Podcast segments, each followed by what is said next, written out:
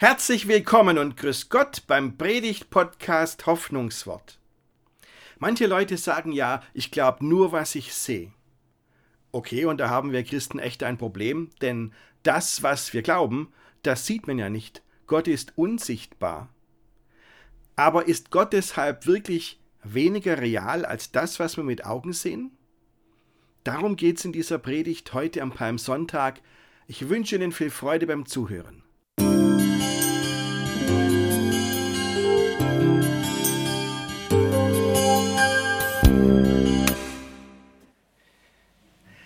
Ich habe vor ein paar Jahren, liebe Gemeinde, ein Kinderbuch ähm, in die Finger bekommen, das hätte ich als kleiner Junge gern gehabt.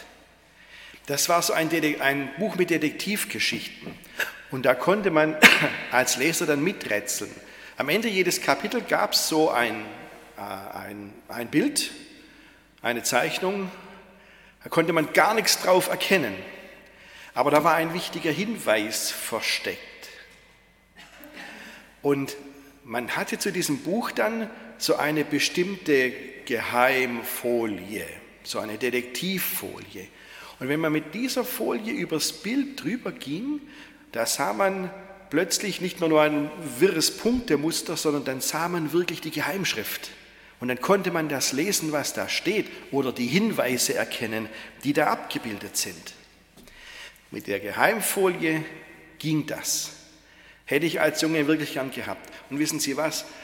Ich glaube, wenn es dieses Buch vor 2000 Jahren schon gegeben hätte und der Schreiber des Hebräerbriefs hätte das in die Hände bekommen, ich bin sicher, der hätte gesagt, seht ihr, genau das meine ich.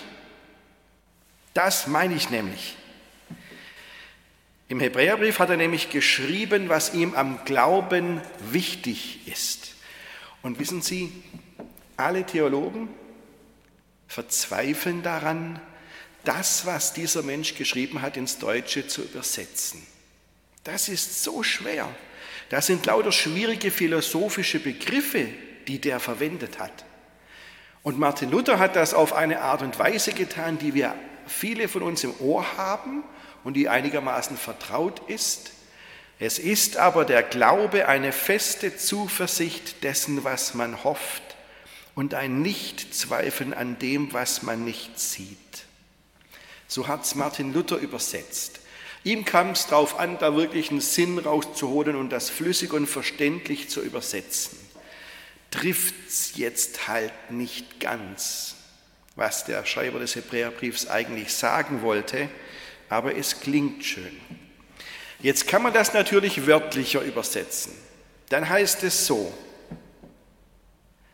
Glaube ist die Wirklichkeit des Erhofften, der Nachweis von Dingen, die man nicht sehen kann. Glaube ist die Wirklichkeit des Erhofften, der Nachweis von Dingen, die man nicht sehen kann. So, jetzt ist es viel wörtlicher, aber ich glaube, man versteht noch weniger. Wir sind es einfach gewohnt, wenn wir über Glauben reden, dass wir weichere Begriffe haben. Glaube ist Vertrauen. Glauben heißt hoffen. Glaube ist Liebe. Das kennen wir, diese, diese Verbindungen, diese Erklärungen. Und das ist uns vertraut, da können wir was damit anfangen. Aber der Schreiber des Hebräerbriefs ist anders drauf. Der sagt nämlich, Glaube ist Wirklichkeit. Glaube ist der Nachweis unsichtbarer Dinge. Und das sind wirklich hochphilosophische Begriffe.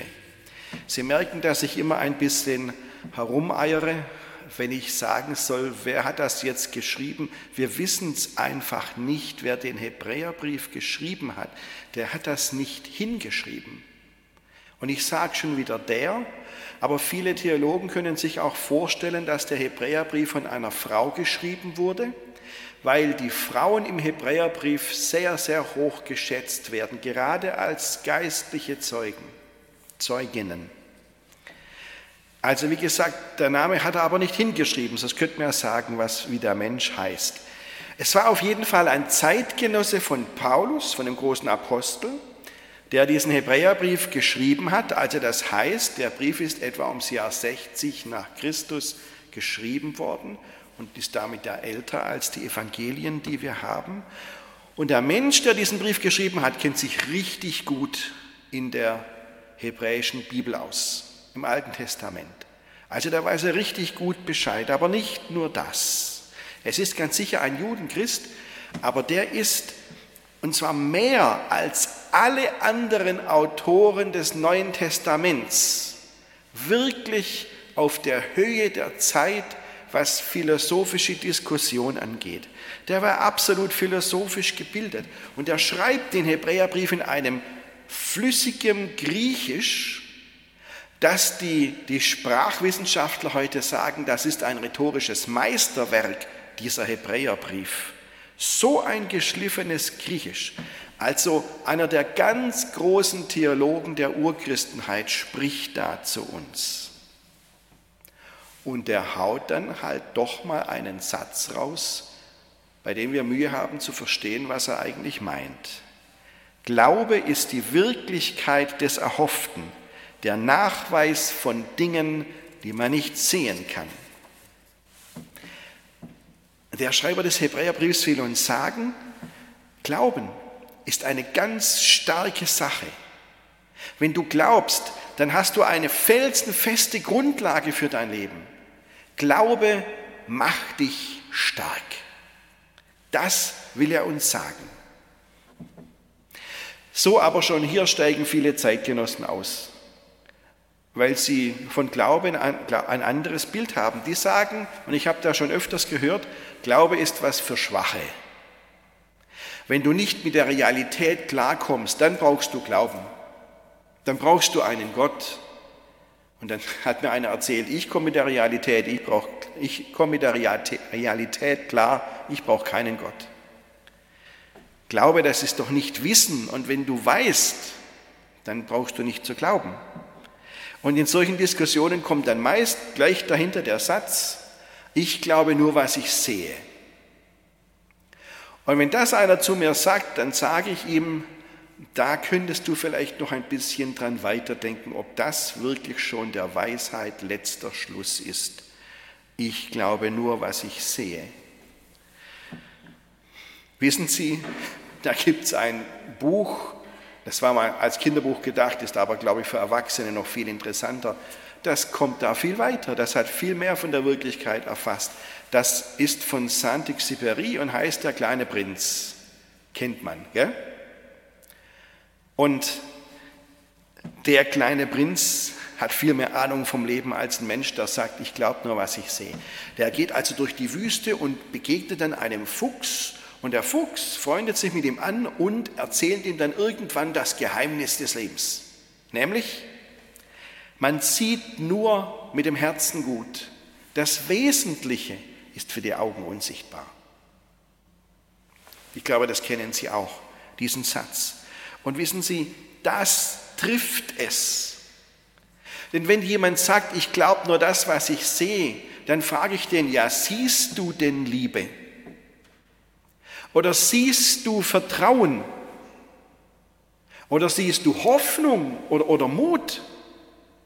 Ja, du kannst vielleicht einen Menschen beobachten, wie er etwas tut, das man aus Liebe tut, aber ob da Liebe dahinter steckt, das siehst du doch nicht. Es stimmt schon, das Wesentliche ist für die Augen unsichtbar. Und da würde sich jetzt wieder der Verfasser des Hebräerbriefs einklinken und sagen, genau das meine ich. Und genau an diesem Punkt hilft dir der Glaube weiter.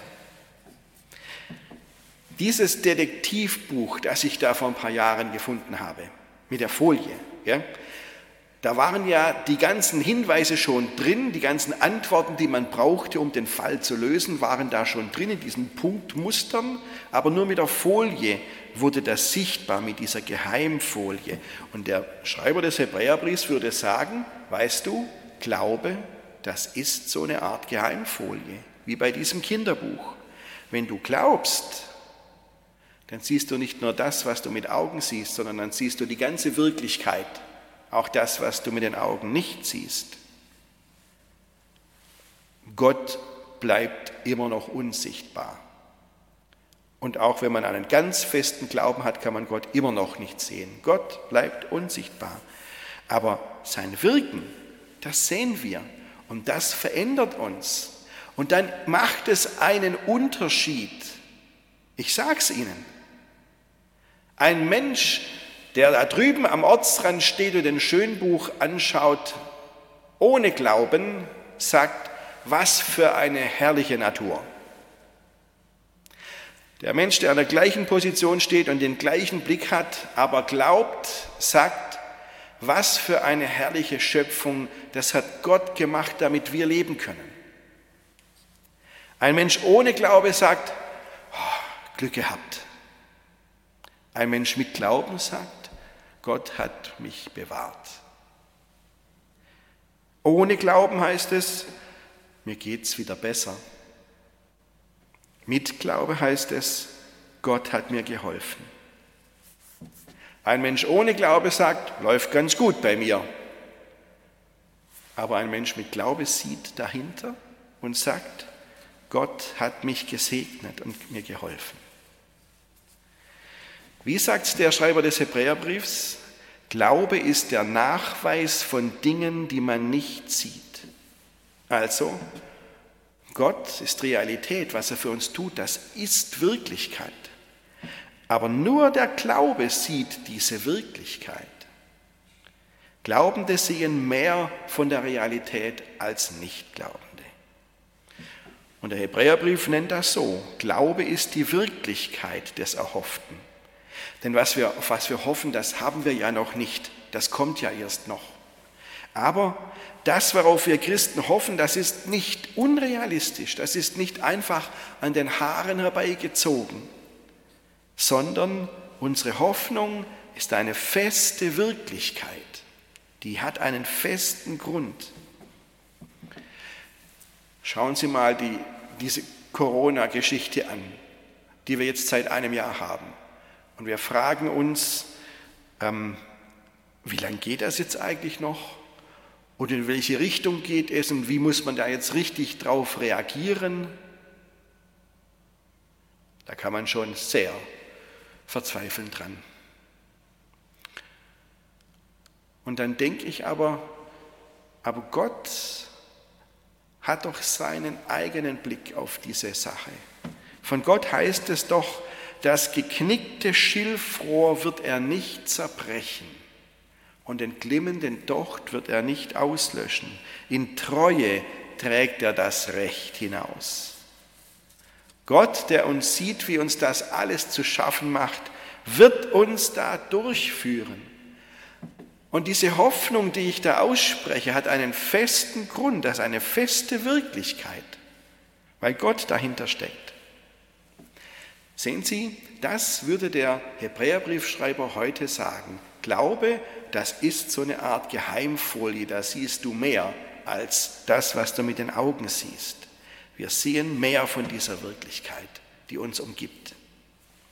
So, das habe ich jetzt gesagt und jetzt probieren wir das mal aus. Mit der Geschichte von dem Jesu Einzug nach Jerusalem. Also, was genau sieht der Glaube jetzt in dieser Geschichte mehr oder anders? Was sehen wir denn so? Der unbefangene Beobachter, der damals unterwegs war in Jerusalem beim Passafest, sieht, wie ein Mann auf einem Esel zur Stadt hereinreitet. Kommt durchs Stadttor. Viele Menschen sind durchs Stadttor gekommen. War ja ein, ein Wallfahrtsfest. Da sind Tausende von Menschen nach Jerusalem gekommen. Und sicherlich auch mehr Leute auf einem Esel geritten. Aber da kommt einer auf dem Esel durchs Stadttor und da stehen Menschen links und rechts am Straßenrand und jubeln diesem zu, diesem Menschen. Und sie, sie nehmen ihre Kleider und legen sie auf den Boden, so quasi als roten Teppich für eine wichtige Persönlichkeit. Und sie haben große Palmblätter in der Hand, mit denen sie winken. Deswegen heißt das ja auch Palmsonntag heute. Und dann kann ich schon verstehen, was die Bibel erzählt, nämlich dass dann Leute kommen und fragen, was ist denn hier los? wer ist denn das auf dem Esel? Und dann hat jemand zu ihm gesagt, das ist Jesus, der Prophet aus Nazareth in Galiläa. Und da hört jetzt die Erzählung in der Bibel auf, weil jetzt wird mich ja interessieren, und ja und? Wie ist das weitergegangen? Wusste der dann Bescheid? Wahrscheinlich wusste er auch nicht Bescheid. Er sah diesen Esel und sagte, also so fürstlich sieht er ja nicht gerade aus mit diesem Esel. Und wenn man bedenkt, wo Jesus diesen Esel her hatte, das war ja ein Leihesel, ein Mietesel oder so, nicht mal sein eigener. Der hatte wirklich nichts. Und warum läuft er nicht zur Stadt rein wie alle anderen? Was gibt es denn da überhaupt zu jubeln? Die Pharisäer, das haben Sie vorhin in der Schriftlesung gehört, die haben noch eine Schippe draufgelegt und sagen, oh Vorsicht, heikel. Das Passafest ist das Fest der Befreiung. Befreiung aus der Sklaverei in Ägypten. Daran denken die Menschen da beim Passafest.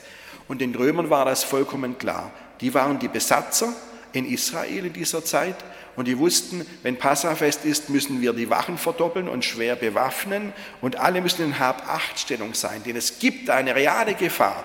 Wenn die die Befreiung aus der Sklaverei feiern, könnte es gut sein, dass irgendjemand kommt und einen Aufstand anzettelt und sagt, so und jetzt befreien wir uns von den Römern. Und als dann Jesus durchs Stadttor gekommen ist und alle ihm zugejubelt haben, da waren die Pharisäer sehr, sehr skeptisch und haben gesagt, diesen, dieser Mensch ist gefährlich und nichts kann ihn stoppen. Zitat, ihr seht, dass ihr nichts ausrichtet, siehe, alle Welt läuft ihm nach. Diese Leute alle, die ich jetzt beschrieben habe, die sehen nicht das, was die jubelnde Menge gesehen hat. Die jubelnde Menge, die sieht viel mehr von der Realität. Was haben die gesehen? die haben gesehen, dass in Jesus jetzt der von Gott versprochene Retter kommt. Jetzt kommt der Messias, der uns hilft. Der ist schon königlich, reitet ja schließlich auf einem ähm, königlichen Reittier, dem Maultier. Und deswegen ist es gut, die Gewänder wie einen roten Teppich auf die Straße zu legen und mit großen Palmblättern zu wedeln. Andererseits, natürlich hat es zu einem Pferd nicht gereicht, aber Jesus wollte ja auch sagen, er ist nicht ein König wie die anderen, die sich nicht richtig um die Leute kümmern und nur die eigenen Vorteile, den eigenen Vorteil im Blick haben. So ein König ist Jesus nicht. Jesus ist ein anderer König, der Sohn Davids, der Messias, der Retter.